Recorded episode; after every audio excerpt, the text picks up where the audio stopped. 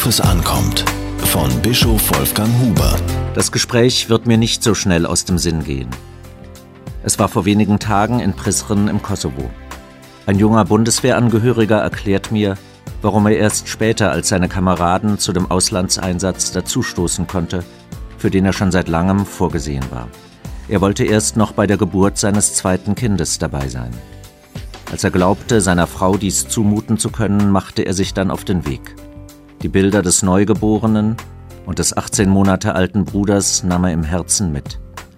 Beidem wollte er gerecht werden, der Dankbarkeit für die Geburt seines Kindes und der Verantwortung, die er mit seinem Beruf übernommen hatte, einem Beruf, den er als Friedensmission versteht. Glück und Dankbarkeit empfinden wir über die Geburt eines Kindes, nicht nur des Kindes im Stall zu Bethlehem.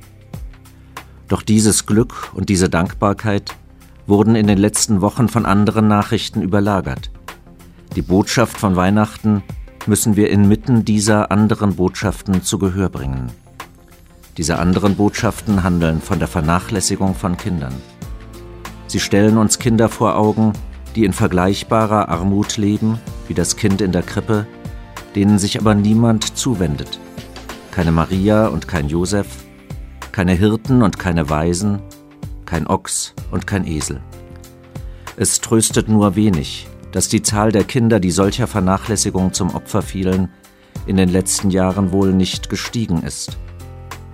Man kann eher einen Trost darin sehen, dass eine neue Aufmerksamkeit für die Not von Familien entsteht.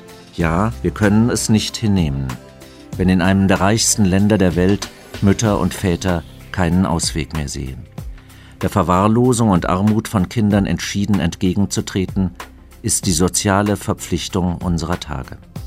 Jedes Bild von einem vernachlässigten Kind, jede Nachricht von einem Kind, dem Erwachsene die Zukunft und vielleicht sogar das Leben genommen haben, ist ein Schrei nach Hilfe und Unterstützung weit über den einzelnen Ort hinaus.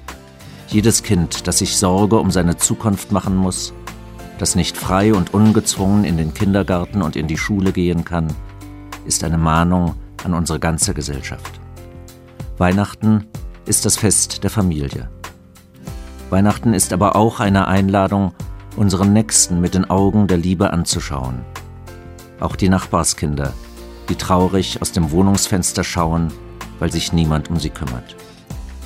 Ihnen allen, liebe Hörerinnen und Hörer, wünsche ich ein gesegnetes Weihnachtsfest. Diese Kolumne erschien in der Berliner Tageszeitung BZ.